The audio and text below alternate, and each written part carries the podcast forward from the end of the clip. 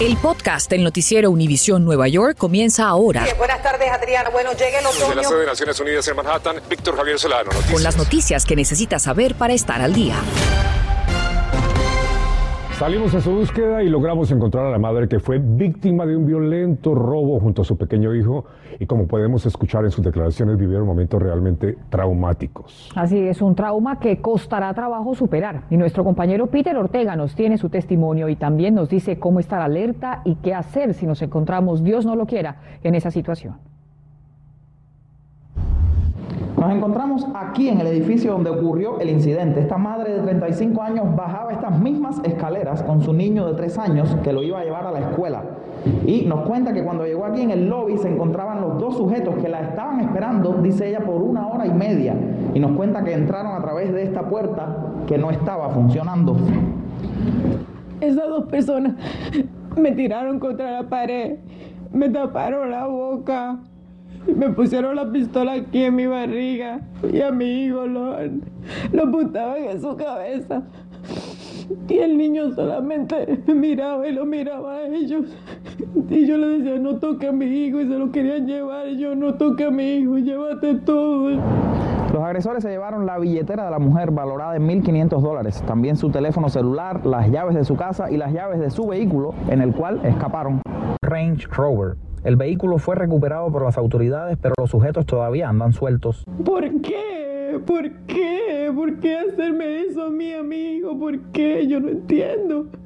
Mi hijo no es el mismo. Mi hijo se ha pasado de ayer para acá con un nivel de estrés terrible. Nos cuenta Maxi que su hijo es autista. Estos episodios criminales en donde se ejercita o se amenaza con la violencia afectan a todo el mundo, pero más aún en los niños pequeños. En el caso de niños autistas, peor aún, ya que el autismo tiene una limitación de la expresión comunicativa. Maxi es dominicana, llegó a vivir a Estados Unidos en 2013 llena de sueños y nos cuenta que no ha hecho más que trabajar duro para lograrlos.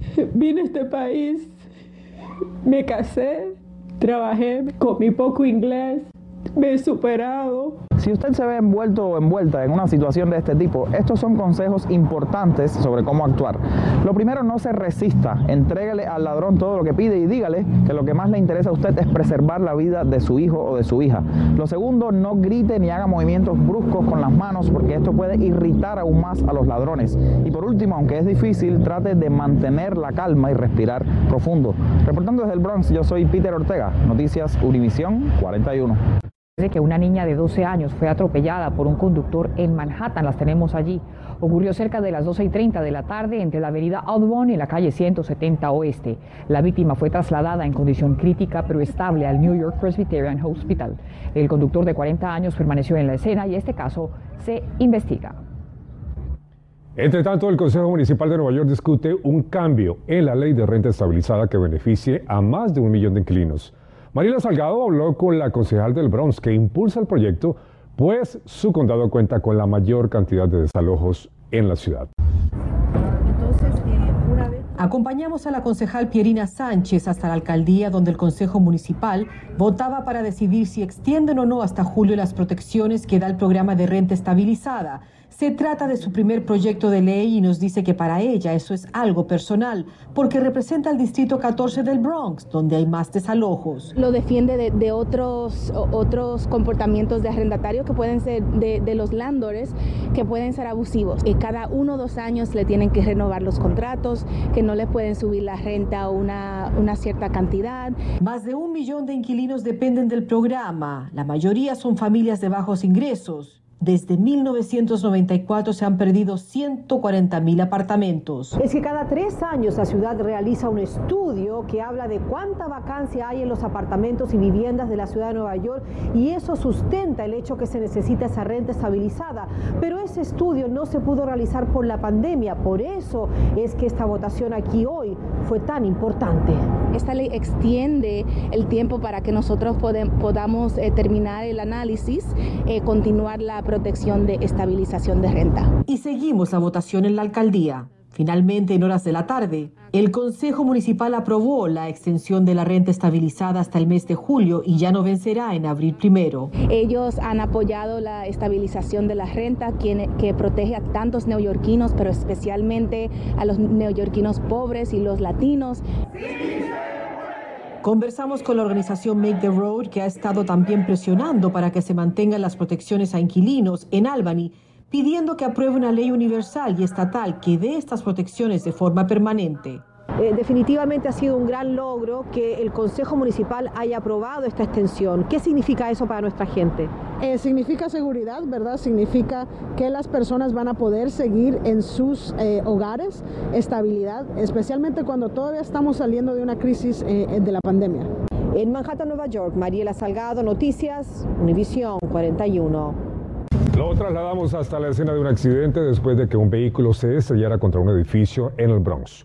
Ocurrió antes de las 5 de la tarde en el 3838 de Bronx Boulevard y la calle 219 Este. Según el informe, una persona fue llevada hacia el hospital Jacobi y se desconoce si fue como resultado del incidente. Se desconocen también las causas del suceso, que todavía está bajo investigación por parte de las autoridades. Y mientras los Centros para el Control y Prevención de Enfermedades, CDC, desarrollan directrices para flexibilizar el uso de la mascarilla el próximo mes, el mandato federal será extendido hasta el 18 de abril. La norma estaba programada para expirar el próximo 18 de marzo. El mandato se extiende para aviones, autobuses, trenes y centros de tránsito. Hasta el 3 de marzo, más del 90% de la población del país representaba niveles bajos del COVID-19 y en lugares cerrados donde ya no se recomienda el uso de la mascarilla. Infórmate de los principales hechos que son noticia, aquí en el podcast del noticiero Univisión Nueva York. Por su parte, el alcalde Eric Adams revela su plan para recuperar la economía post pandemia. Y nuestro Gary Merson en vivo desde Hunts Point, en el Bronx, nos cuenta cómo esta iniciativa aliviará los bolsillos de los neoyorquinos. Adelante, Gary, cuéntanos. Adriana, muy buenas tardes. De varias maneras, ese plan que, como bien decías, tenía como lema reconstruir, reinventar, renovar la economía de Nueva York, no llevarla a los niveles antes de la pandemia, como él dice, sino mucho más allá, como si este periodo no hubiera existido. Y hemos venido específicamente a este mercado de Hunts Point porque fue mencionado por el alcalde, porque lo que quiere aquí es hacer una inversión para remodelar completamente la infraestructura de este mercado de productos agrícolas que suple el 25% de todos los productos agrícolas que consume Nueva York. Esos camiones que, que ven ahí, que van pasando por esas garitas, que quiere reactivar un poco más ese mercado, que tenga un poco más de relevancia. Y mencionó varios pilares. Eh, en pantalla les ponemos algunos, por ejemplo. Lo que quiere con este plan es reiniciar los motores económicos de la ciudad y reactivar el ambiente público. Además, apoyar las pequeñas empresas, el espíritu empresarial con una economía más equitativa, conectar a los neoyorquinos con trabajos de calidad y las demandas que puedan tener eh, por habilidades de algunas personas calificadas además de una planificación y construcción para el crecimiento inclusivo, no solo ahora, sino también en el futuro. Dijo que quiere que todo esto funcione a mediano y largo plazo. Atentos, muchas gracias a Gary. Entre tanto, bajo la consigna de equidad y justicia social, el Estado de Nueva York anuncia que dará prioridad a personas que hayan pagado condenas por porte o tráfico de marihuana para otorgar licencias para la venta recreacional de la hierba. Buscamos las reacciones de quienes están a favor y en contra de la medida.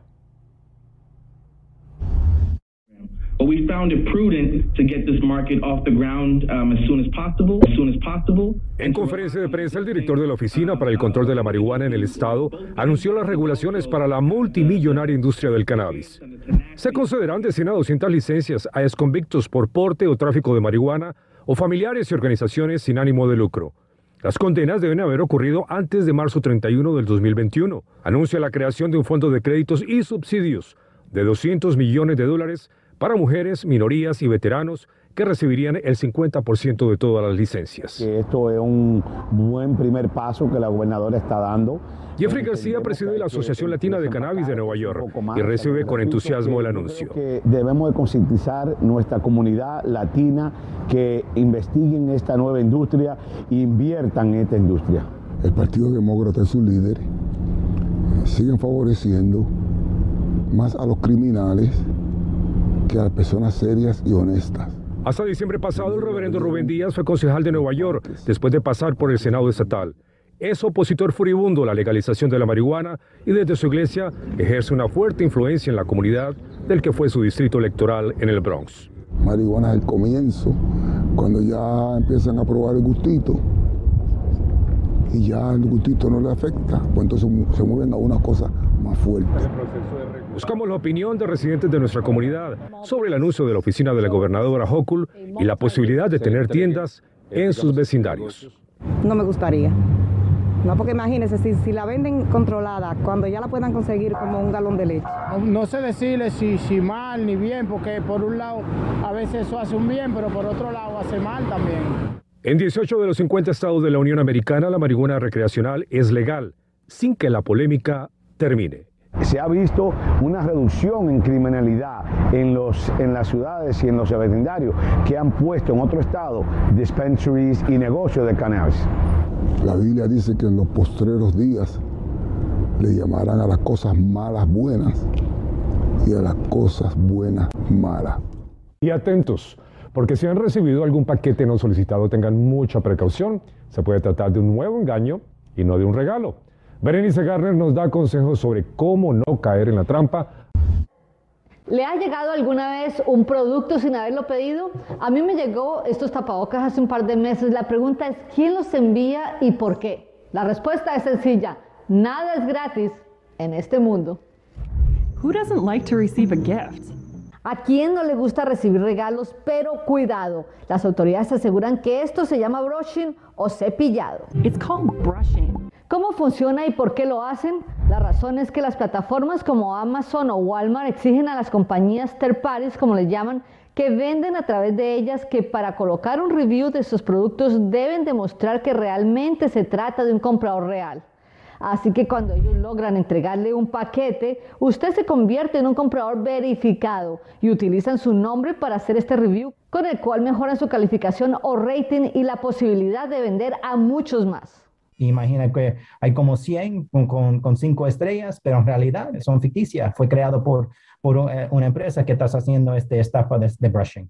Usualmente los productos que mandan son baratos y de baja calidad y no pesa mucho para enviarlos por correo. La buena noticia es que no tiene que devolverlos. By law, unsolicited merchandise is yours to keep. Por ley, el correo postal de los Estados Unidos dice que son suyos, así que puede botarlos a la basura si quiere o donarlos. Pero eso sí, nunca olvide denunciarlo en la plataforma de donde se los enviaron. Diles que si hay algunos comentarios favorables uh, asociados con su identidad o su, o su cuenta, y que lo borran del Internet. También recomiendan cambiar la contraseña de su cuenta en caso de que haya sido robada. De seguro tienen dos cosas suyas, su nombre y su dirección, así que revise su historial de crédito gratuitamente en annualcreditreport.com. La última recomendación es que si recibe productos orgánicos para comer o semillas como estas, que no las usen, ya que no se sabe de dónde vienen ni qué contienen. Ese Garner, Noticias Univisión 41. Según la Oficina del Censo, contaron en forma imprecisa varios grupos de minorías en la encuesta que realizaron hace dos años. Se trata de unos 18.8 millones de personas, lo cual incluye latinos, afroamericanos e indígenas. Y se contó además a dos grupos demográficos blancos no hispanos y asiáticos. Sin embargo, representantes del censo, dicen que la población aumentó del 5% desde el 2010. Gracias por escuchar el podcast del noticiero Univisión Nueva York. Puedes descubrir otros podcasts de Univisión en la aplicación de Euforia o en univision.com diagonal podcasts.